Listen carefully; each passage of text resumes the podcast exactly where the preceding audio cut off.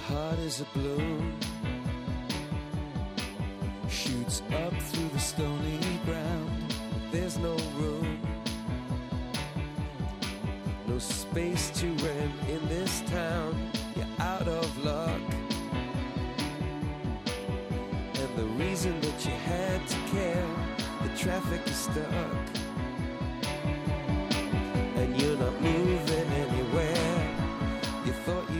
Comienza en Radio María Sexto Continente, con el obispo de San Sebastián, Monseñor José Ignacio Munilla.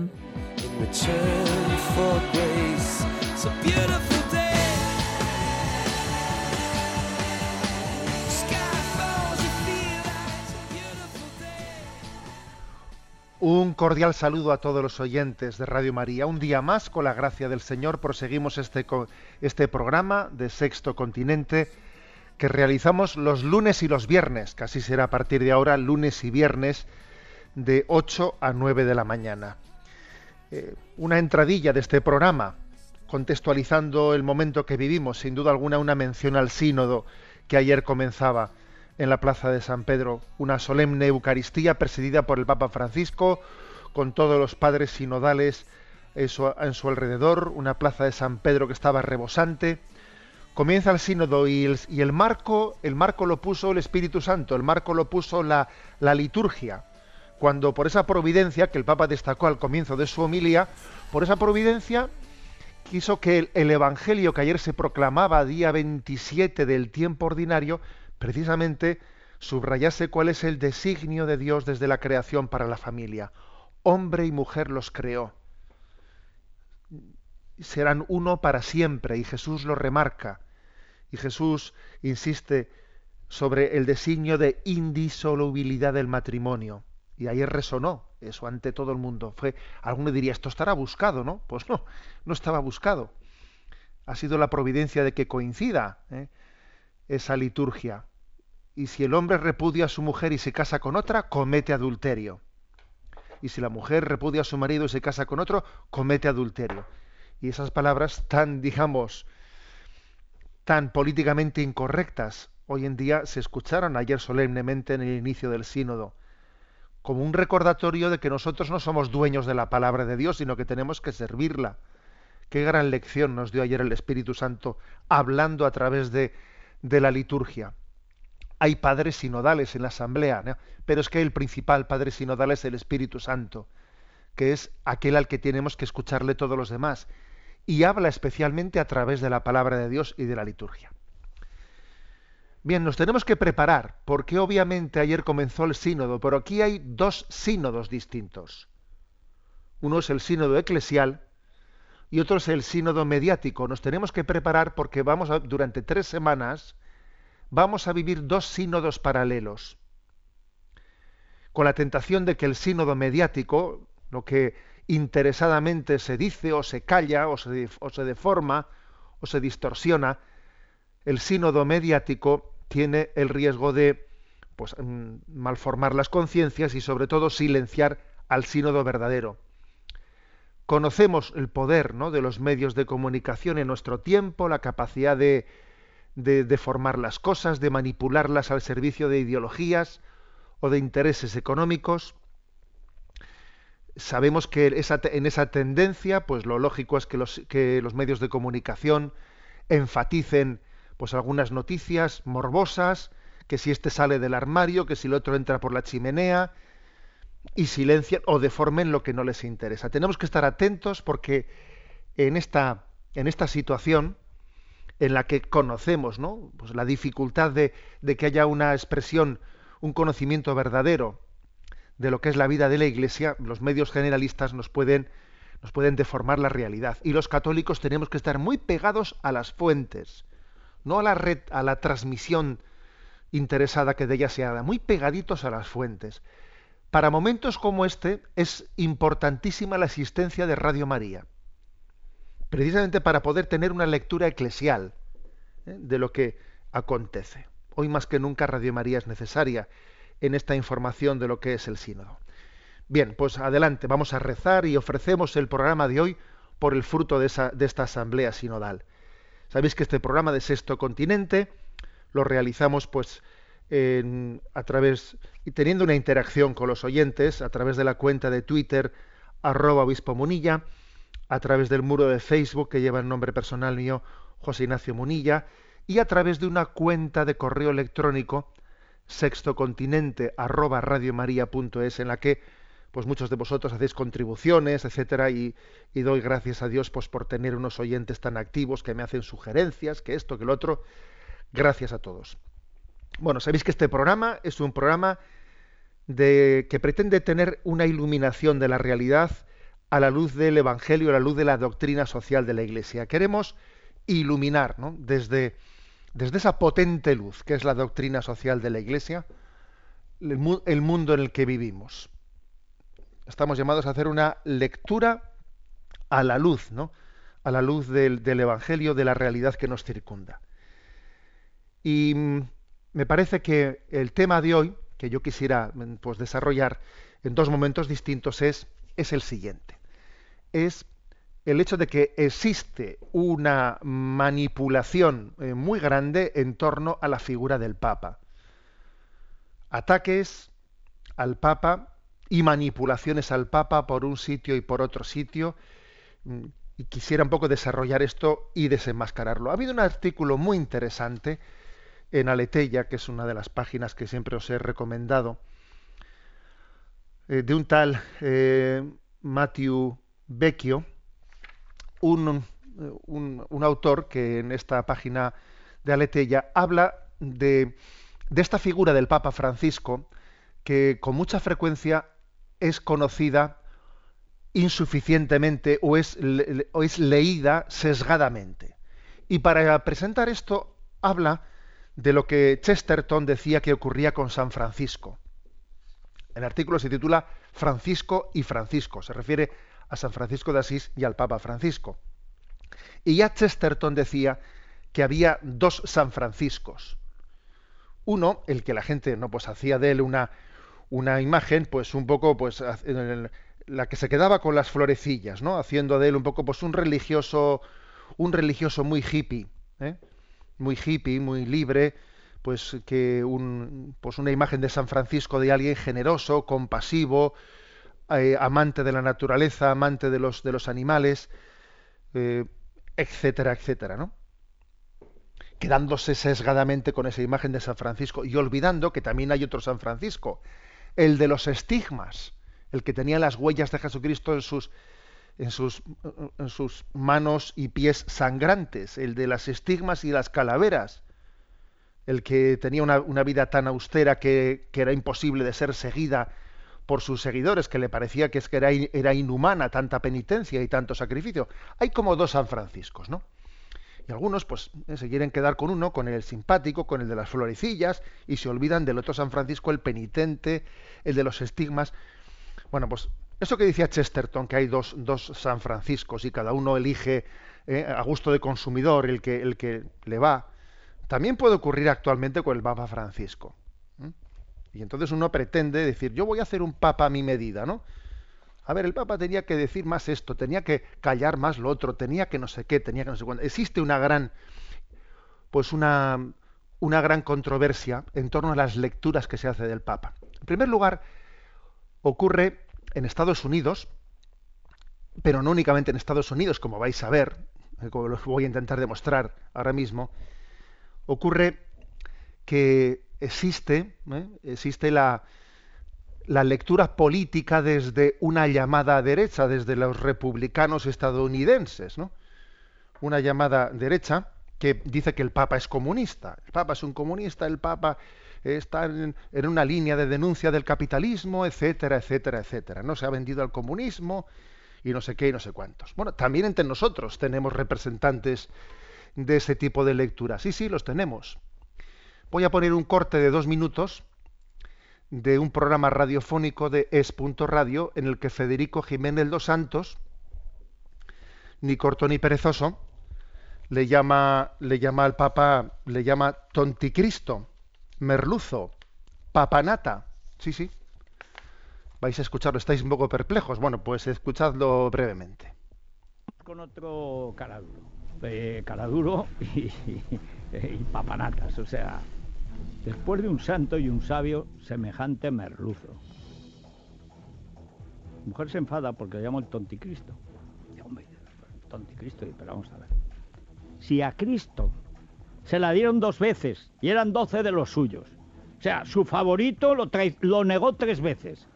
Y el que se tenía a la izquierda lo vendió por 12 monedas de plata. Hombre, si dos apóstoles de 12 le salieron rana, no le va a salir un papa grajo. O sea, pues le ha salido. El papa en Cuba es una de las cosas más obscenas, este papa, digo. El, el antepenúltimo, Juan Pablo II, confesó antes de morir que el viaje a Cuba había sido la mayor equivocación de su vida.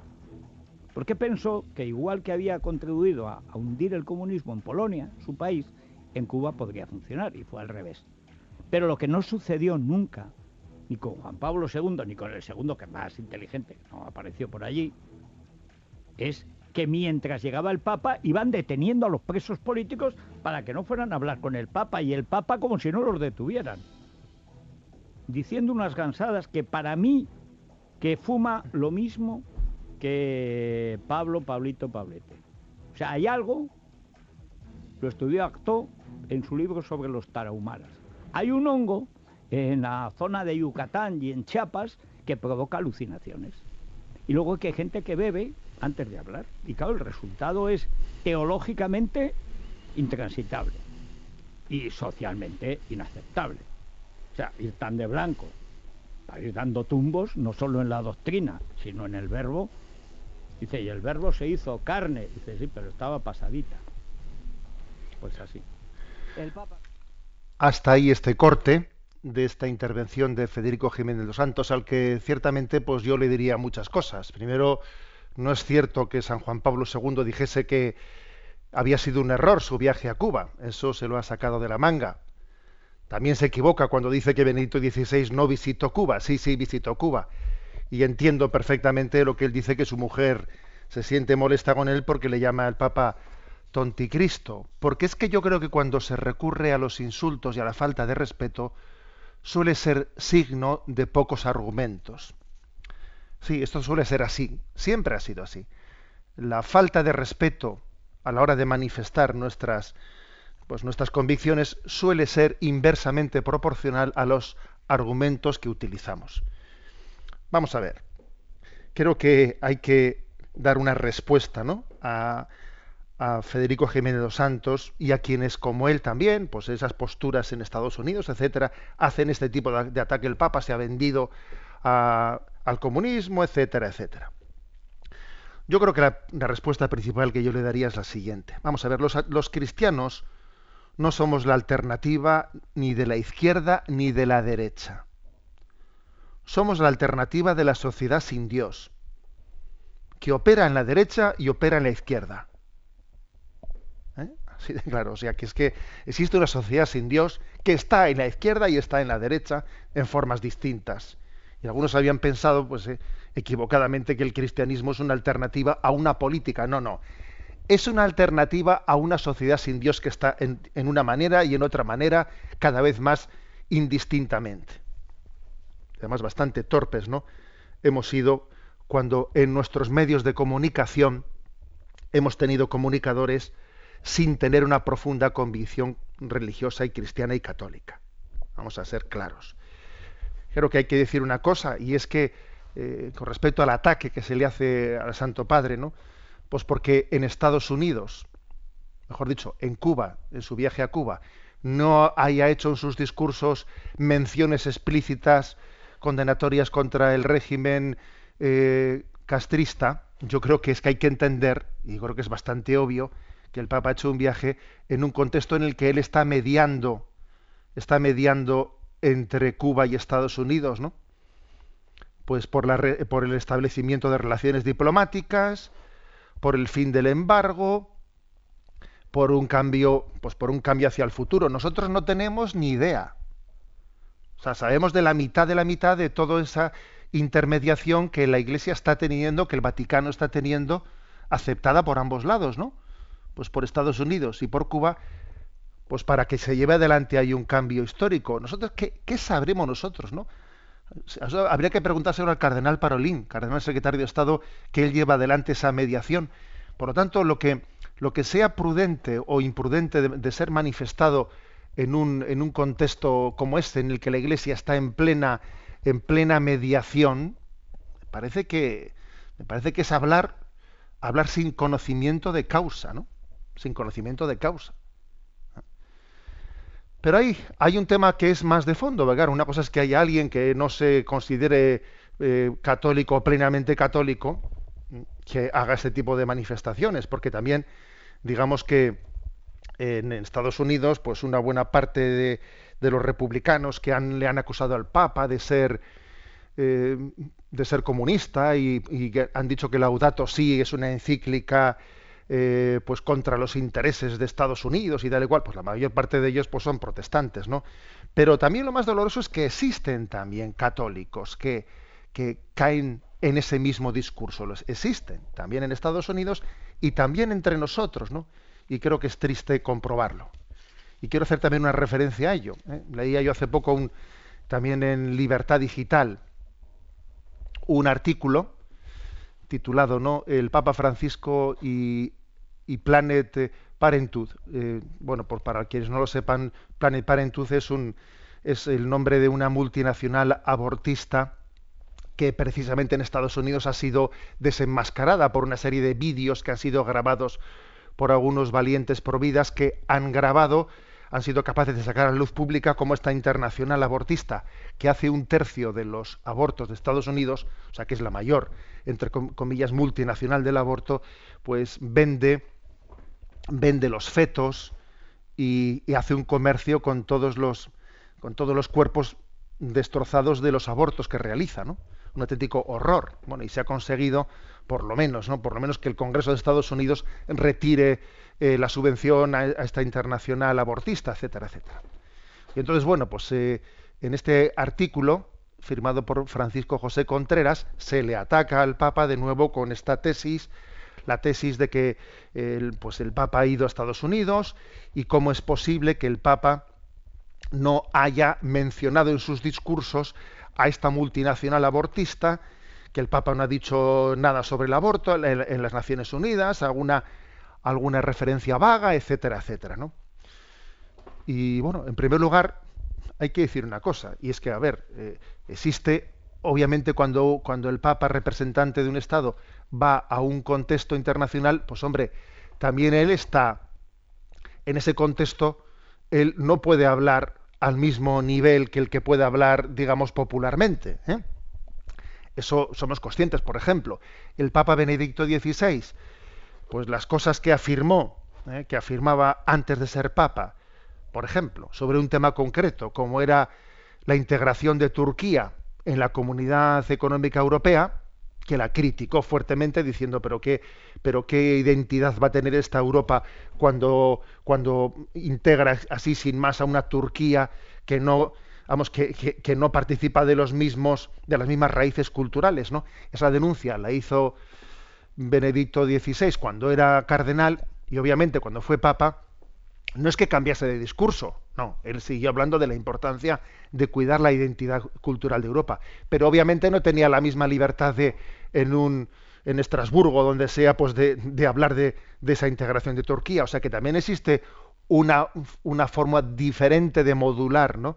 nuestro, nuestro vocabulario cuando estamos en un, en un ámbito público representando a un Estado, ¿no? Que también eh, hay que reconocer que el Papa está en Naciones Unidas en virtud de, la representatividad que tiene el Estado Vaticano allí presente. ¿eh? Pero además que además es que es falso que el Papa no, no hablase en aquel contexto del aborto y, lo habló con gran intensidad, ¿no? No con esas palabras que algunos esperaban que el Papa pronunciase la palabra Planet Parenthood, que era el nombre de la internacional abortista, sino yendo al fondo de la cuestión. Y sobre todo encuadrando la doctrina social de la Iglesia en su integridad. ¿Eh? Papa dice en el discurso de la ONU que es importante que cuidemos la agenda para el desarrollo del futuro. ¿no? Ahora se habla mucho de la agenda del desarrollo. ¿Cuál, ¿Cuál, va a ser la agenda del 2030 que están en las Naciones Unidas discutiendo sobre esa agenda? ¿Cuál es la agenda del desarrollo? Y dice el Papa, esa agenda, vivienda propia, trabajo digno, debidamente remunerado, alimentación adecuada, agua potable, libertad religiosa, y dice él, y más en específico, libertad de educación, dice, dice el Papa, al mismo tiempo estos pilares del desarrollo humano integral tienen un fundamento común que es el derecho a la vida. O sea, que es que el Papa dice en la ONU, está muy bien eh, vivienda digna, trabajo digno, sí, sí, pero ojo, todo esto tiene un fundamento en común que es el derecho a la vida. Y más en general lo que podríamos llamar el derecho a la existencia de la misma naturaleza humana. Y en este momento cita a Benedicto XVI en el discurso que dio al Parlamento de Alemania y dice, el hombre no es solamente una libertad que él se crea por sí solo, el hombre no se crea a sí mismo, es espíritu y voluntad, pero también es naturaleza que tiene que ser respetada. ¿Mm? Por eso la defensa del ambiente y la lucha contra la exclusión exigen el reconocimiento de una ley moral inscrita en la propia naturaleza humana que comprende la distinción natural entre el hombre y la mujer y el absoluto respeto de la vida en todas sus etapas y dimensiones. Hombre, decir que el Papa no ha dicho nada sobre el aborto cuando ha estado en la ONU no es cierto. Lo ha dicho con contundencia en ese lenguaje propio que es el de la Iglesia cuando se expresa en un foro, en un foro internacional, pero lo ha dicho con contundencia. Quizás el problema de fondo está en que nos falta, eh, nos falta la conciencia de que los valores, los valores mm, cristianos, todos ellos son una cosmovisión. Si algo tiene Laudato Si como encíclica, es que es una encíclica, si alguno cuando lee esta encíclica del Papa Francisco se piensa que va, eh, va a leer algo que sea exclusivamente sobre la ecología, se equivoca y se llevará la sorpresa de que si algo se subraya en esta encíclica es una cosmovisión conjugada de todos los valores cristianos, porque todo está unido, todo está conectado, que esa es la, cosa que más se repite, ¿no? Se repite eh, de una y otra manera en Laudato Si. Pero insisto, eh, existe esa, incomprensión hacia el Papa porque en el fondo algunos pretenden, pretenden utilizar el cristianismo pues como una especie de alternativa política. No, y el cristianismo no es una alternativa política ni frente a la izquierda ni frente a la derecha. Es una alternativa frente a la sociedad sin Dios, que está presente en la izquierda y está presente en la derecha. Y además cada vez lo vemos con más claridad. Esto segundo. Lo primero ya lo sabíamos. Y lo segundo lo vamos comprobando poco a poco. Bien, hasta ahí mi primer comentario. ¿eh? sobre estos ataques al Papa y, en el segundo lugar también, pues en el segundo momento de intervención, también subrayaré de cómo se manipula al Papa por el lado contrario, porque es que aquí es así la cosa, ¿eh? por un lado y por el otro. Bueno, pues ayer fue la fiesta de San Francisco de Asís ¿eh? y me parece que tenemos una buena ocasión para, pues para gozar con este cántico de las criaturas, omnipotente, altísimo, bondadoso Señor.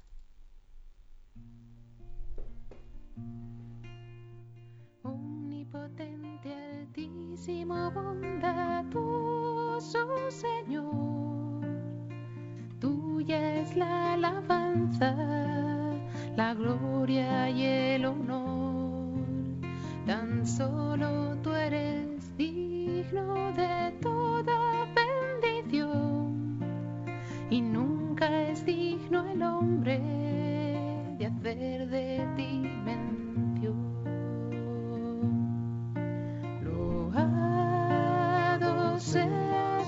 Señor, por toda criatura, por el hermano soy. Loado seas mi Señor, por la hermana tierra, las flores de color. Y por la hermana luna de blanca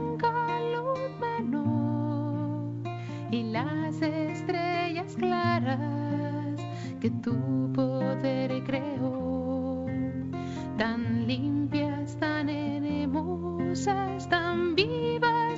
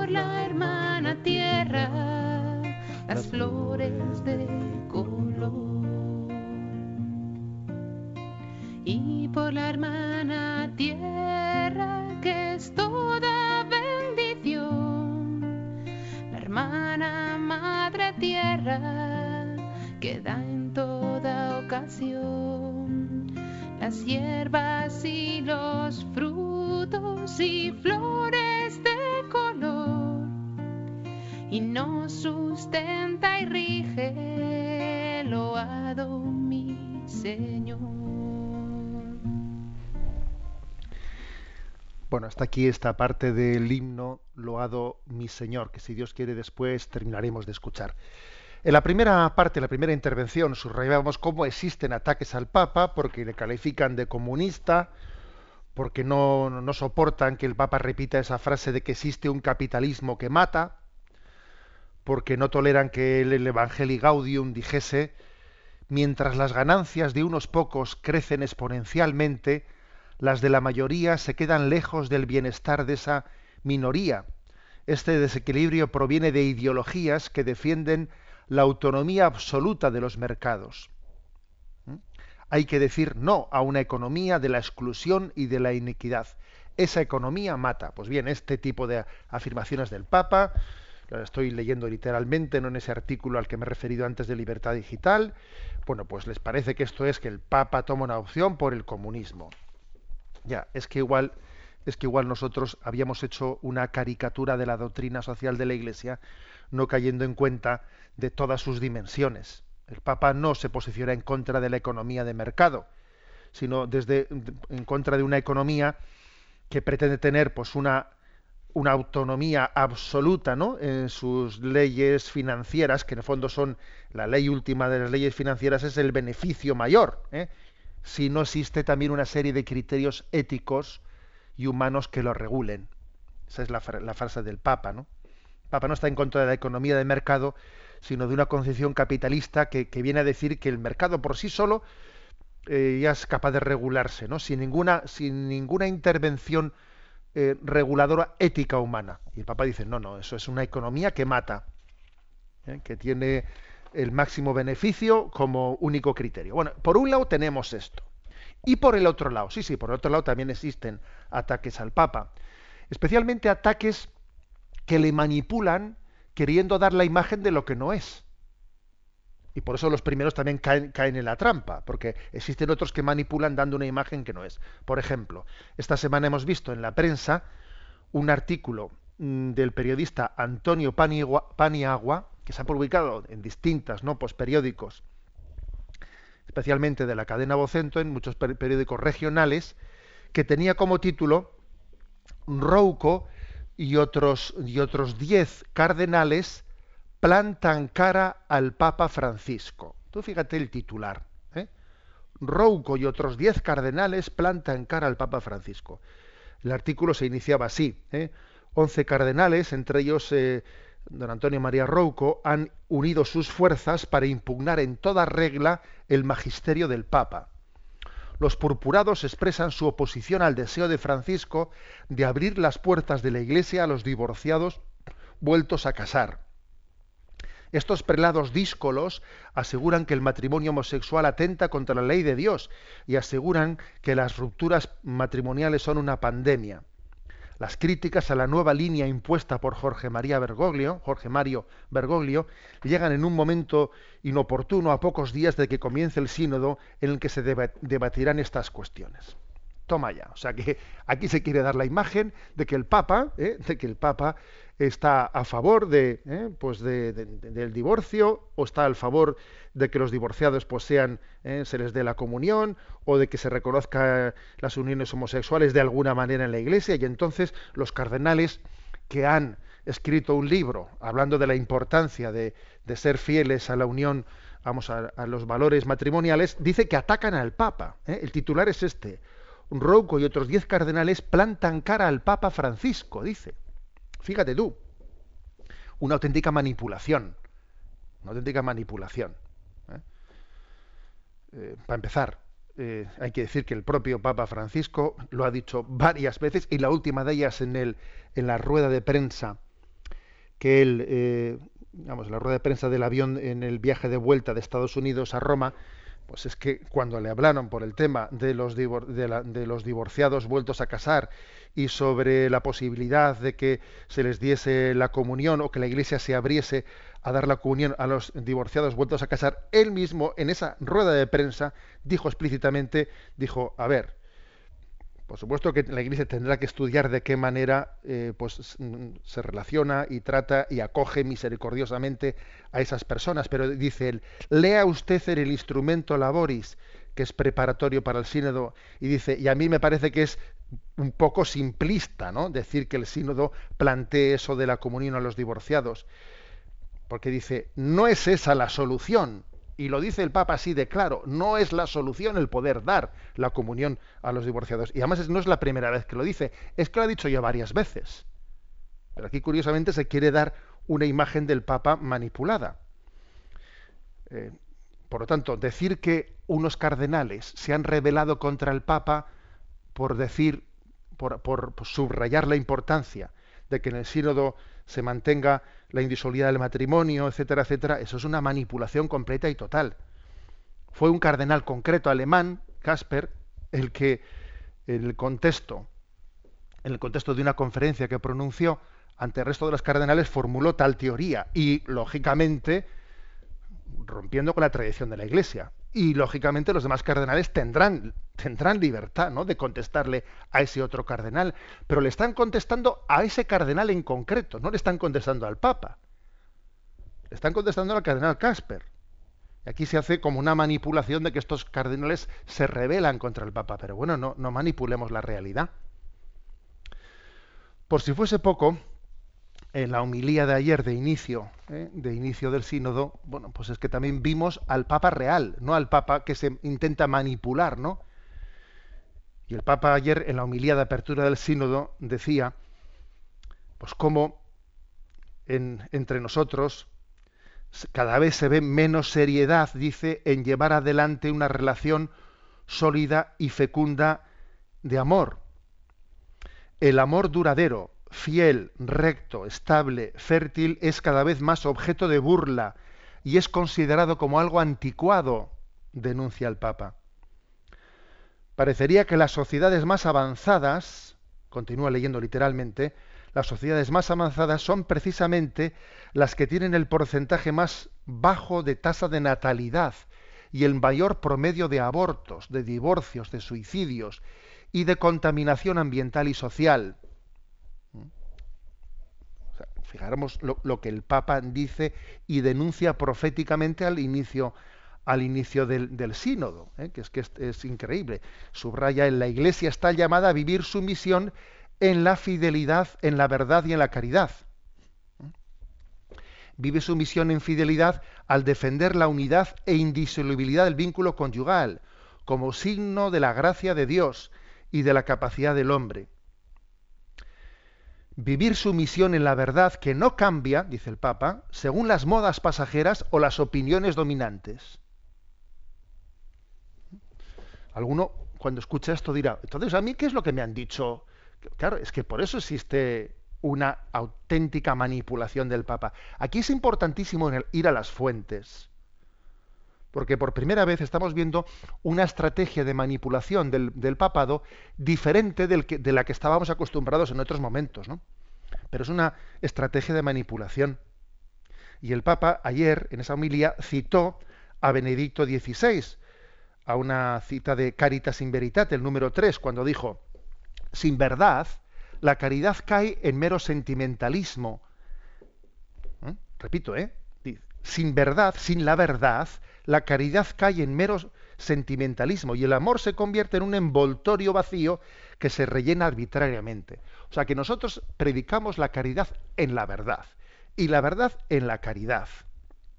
Y por eso también subraya y dice que nosotros también tenemos que ser un hospital de campaña en el sentido que tenemos que estar especialmente cerca de los que han tenido heridas. Para ellos tiene que ser nuestra misión primera, los heridos, porque Jesús vino a buscar no a los sanos, sino a los enfermos.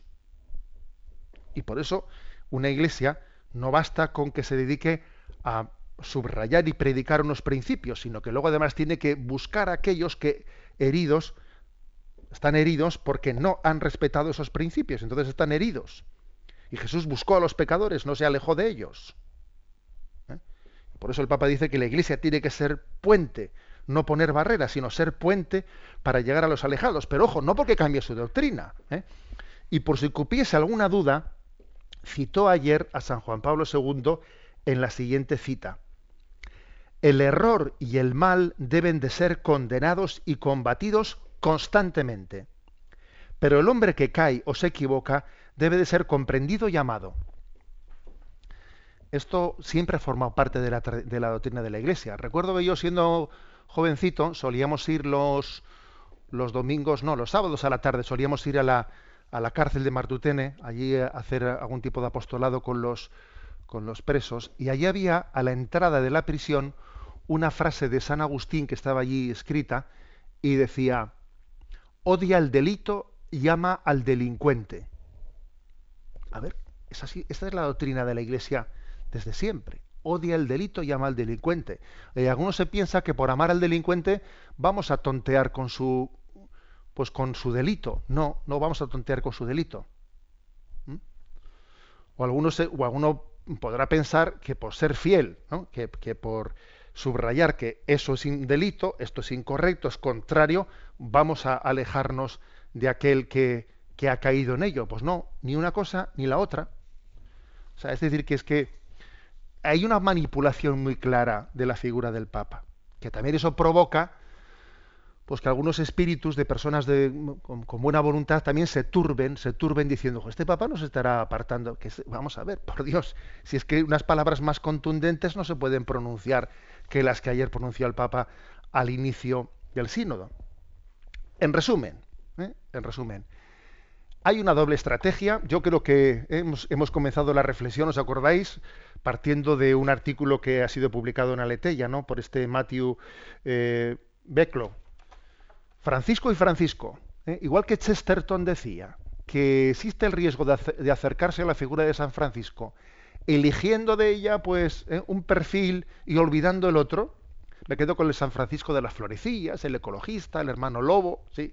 y me olvido del, San Francisco, el penitente, el austero, el de las llagas, el de la... ¿eh? Claro, mm, o, o, viceversa, ¿no? No, yo, la figura de San Francisco es una, no son tres, no existen tres San Franciscos, existe uno, y con el Papa Francisco pues pasa por el estilo, que hacemos una, una lectura politizante, manipuladora, mm, interesada y, como he dicho al principio de este programa, Radio María siempre ha sido importante, hoy más que nunca, ¿no? para poder ir a las fuentes, ir a las fuentes y conocer en toda su integridad ¿no? pues la, la doctrina del Papa y la doctrina social de la Iglesia.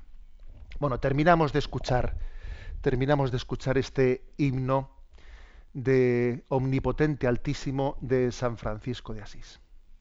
Por los que perdonan y aguantan por tu amor los males corporales y la tribulación Felices los que sufren en paz con el dolor, porque les llega tiempo de la consolación.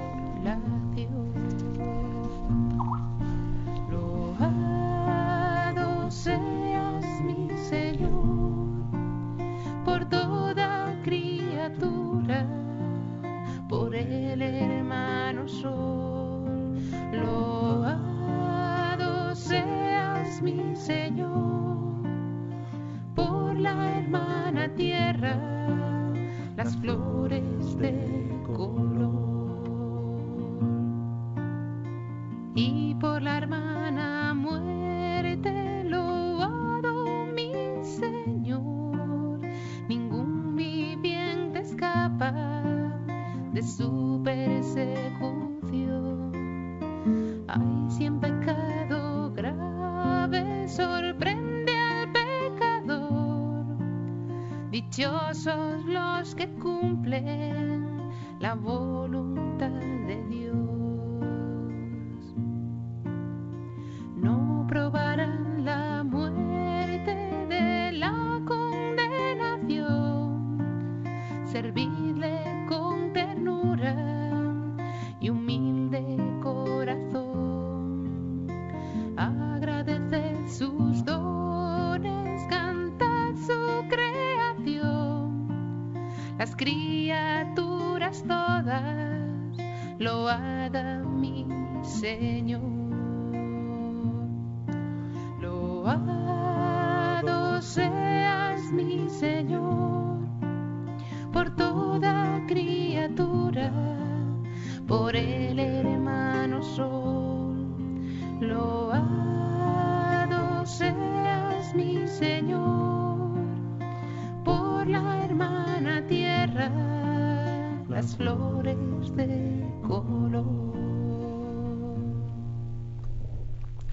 Loado seas por toda criatura, mi Señor.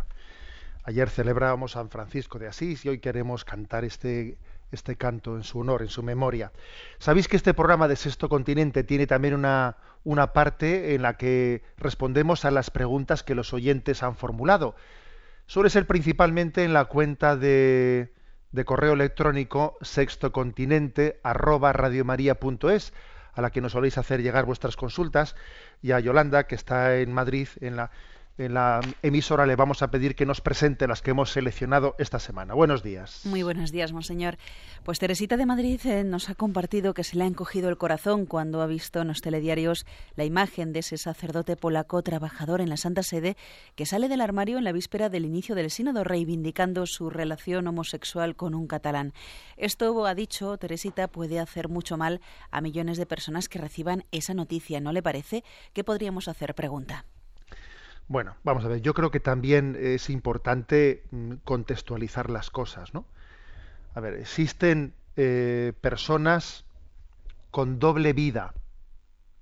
¿Mm? Por desgracia, el demonio enreda, el demonio enreda en los matrimonios, en la vida consagrada, en la vida sacerdotal, y el demonio nos lleva a tener una doble vida. ¿Cómo consigue el demonio eso? El demonio lo consigue eso cuando nosotros caemos en la trampa de tapar, tapar lo, los problemas interiores que tenemos, tapar las tentaciones, en vez de ponerlas encima de la mesa, en vez de abrirnos a un acompañamiento, a una dirección espiritual, uno traga, calla y, y, va, y va teniendo, va haciendo callo en esa doble vida. Eso ocurre cuando uno, su conciencia, no la ha ido abriendo en el sacramento de la confesión, en el acompañamiento espiritual, cuando no ha puesto todas las cartas sobre la mesa, puede ocurrir que nos veamos en situaciones de doble vida. Y de eso no estamos exentos los consagrados. Es más, el demonio tiene un interés muy especial, ¿no? en intentar también hacer que los consagrados caigan en doble vida. ¿Por qué? Porque después intentará eso utilizarlo para escándalo de eh, pues de almas sencillas o dubitativas. Entonces, en primer lugar, no nos escandalicemos de eso, porque es que eso existe, en el Vaticano existen 5.400 trabajadores y entre ellos es más que previsible que existan también tentaciones de dobles vidas. Pero es que eso pasa en nosotros, ¿eh? pasa en los matrimonios, pasa, pasa en todos los lugares. Aquí lo importante es desenmascarar al, al demonio. En segundo lugar, caer en cuenta de cómo existe, pues todo, digamos, un lobby, un lobby gay que utiliza eso para intentar, ¿no? hacer daño a la iglesia, etcétera. Ahora sale este sacerdote, ¿no? Trabajador allí de una, de una congregación de la Santa Sede, sale del armario, ¿eh? como también ocurrió, ocurrió no hace tanto tiempo, si recordáis, de un sacerdote de Huelva que salió en la portada de una revista homosexual, etcétera, ¿no? Queriendo con ello, sí, dependiendo, dependiendo de qué lectura se haga de eso, uno puede hacer lecturas muy distintas. Yo, por ejemplo, haría la siguiente lectura. ¿eh? Me parece que flaco favor hacen un sacerdote como este, ¿no? A la supuesta causa de los lobbies gays haciendo esto.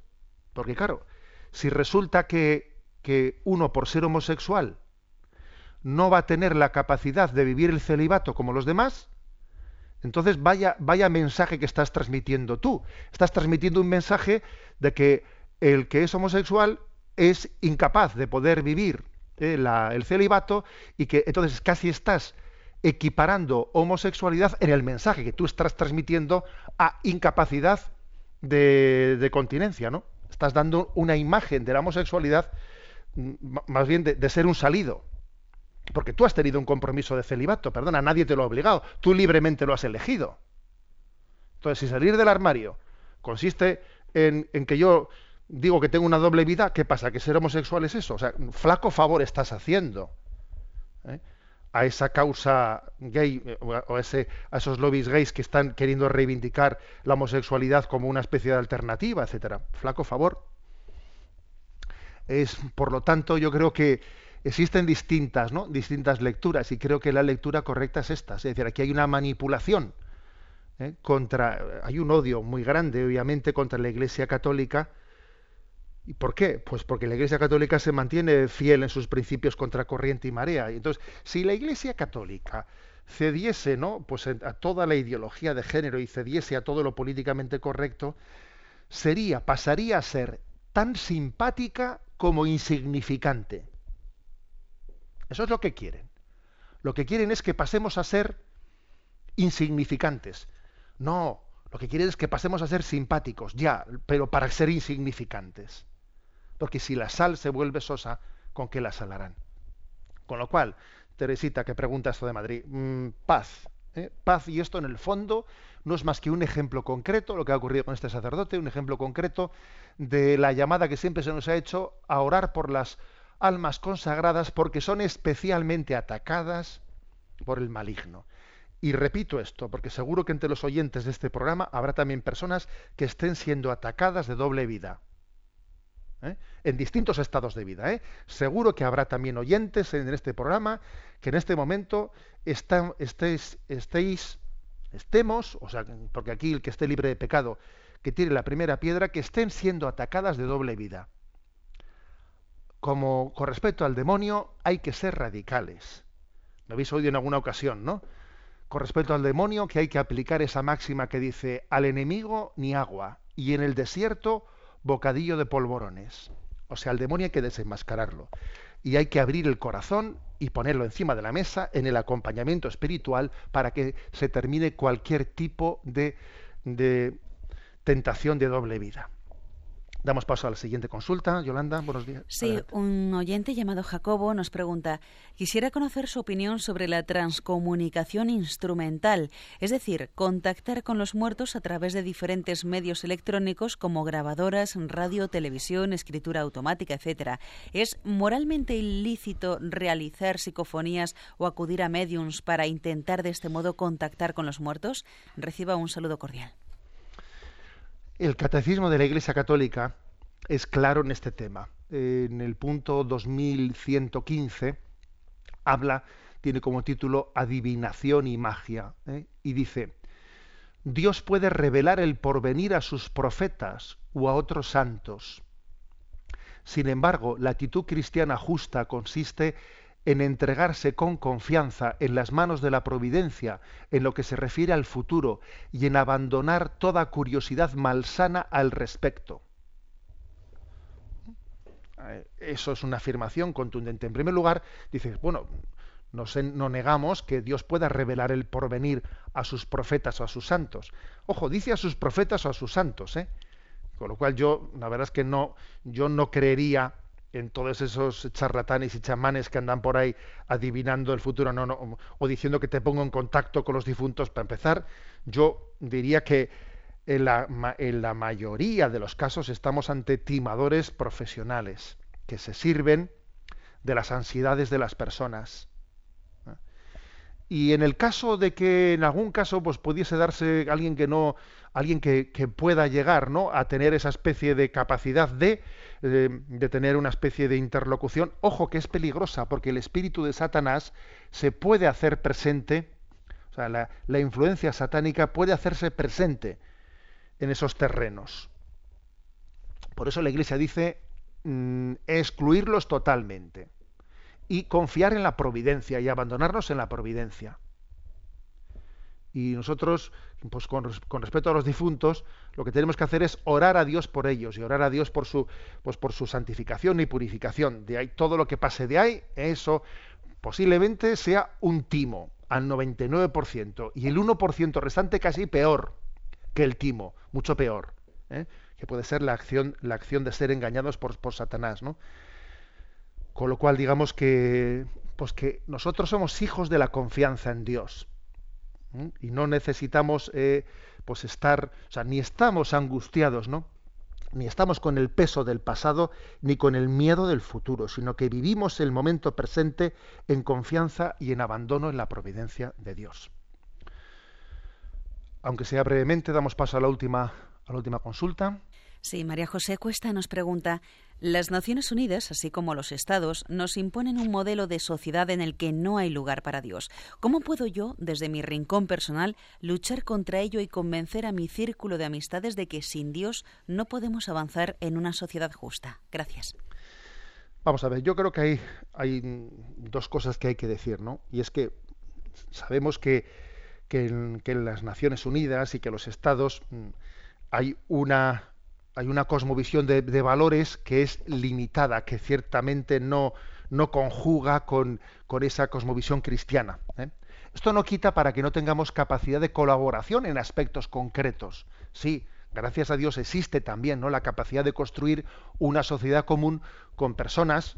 ¿eh? Por ejemplo, el Papa ha hablado de intentar colaborar la Iglesia con esa agenda de desarrollo aunque somos conscientes ¿eh? de que nosotros tenemos una visión de desarrollo bastante distinta, pero bueno, no quiere decir que no tengamos capacidad de colaborar en puntos determinados y concretos. ¿eh?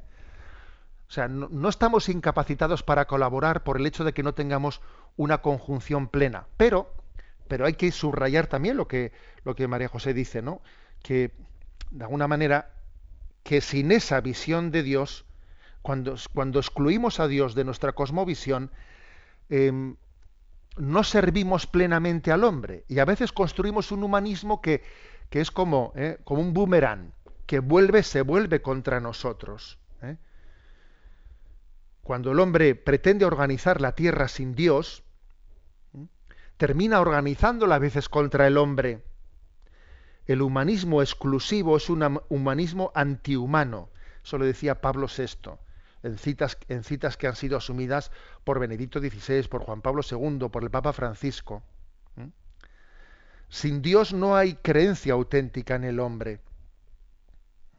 Por eso, bueno, aunque tengamos capacidad de colaborar en puntos concretos, sin embargo, la cosmovisión, ¿no?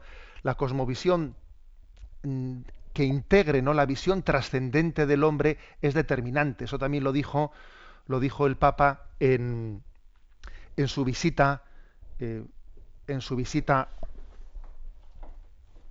perdón que aquí se me han trastocado unos papeles, ¿no?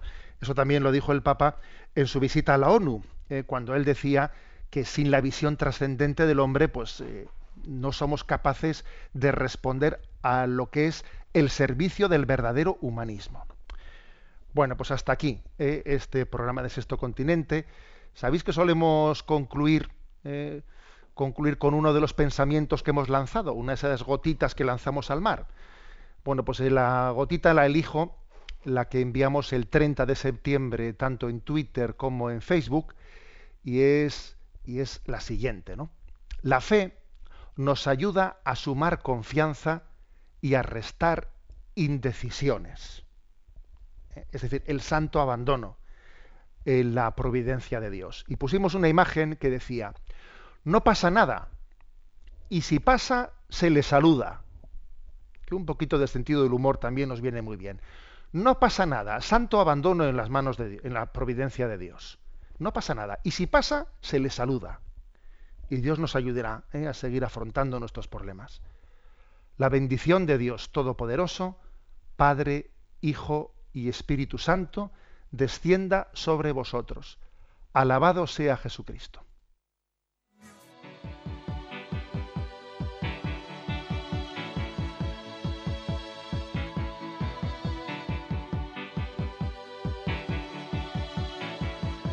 Heart is a balloon,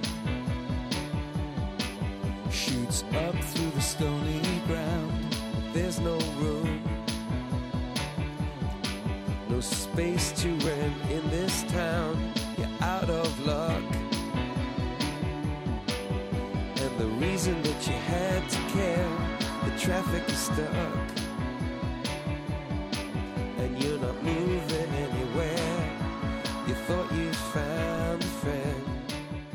Han escuchado en Radio María Sexto Continente, un programa dirigido por el obispo de San Sebastián, Monseñor José Ignacio Monilla.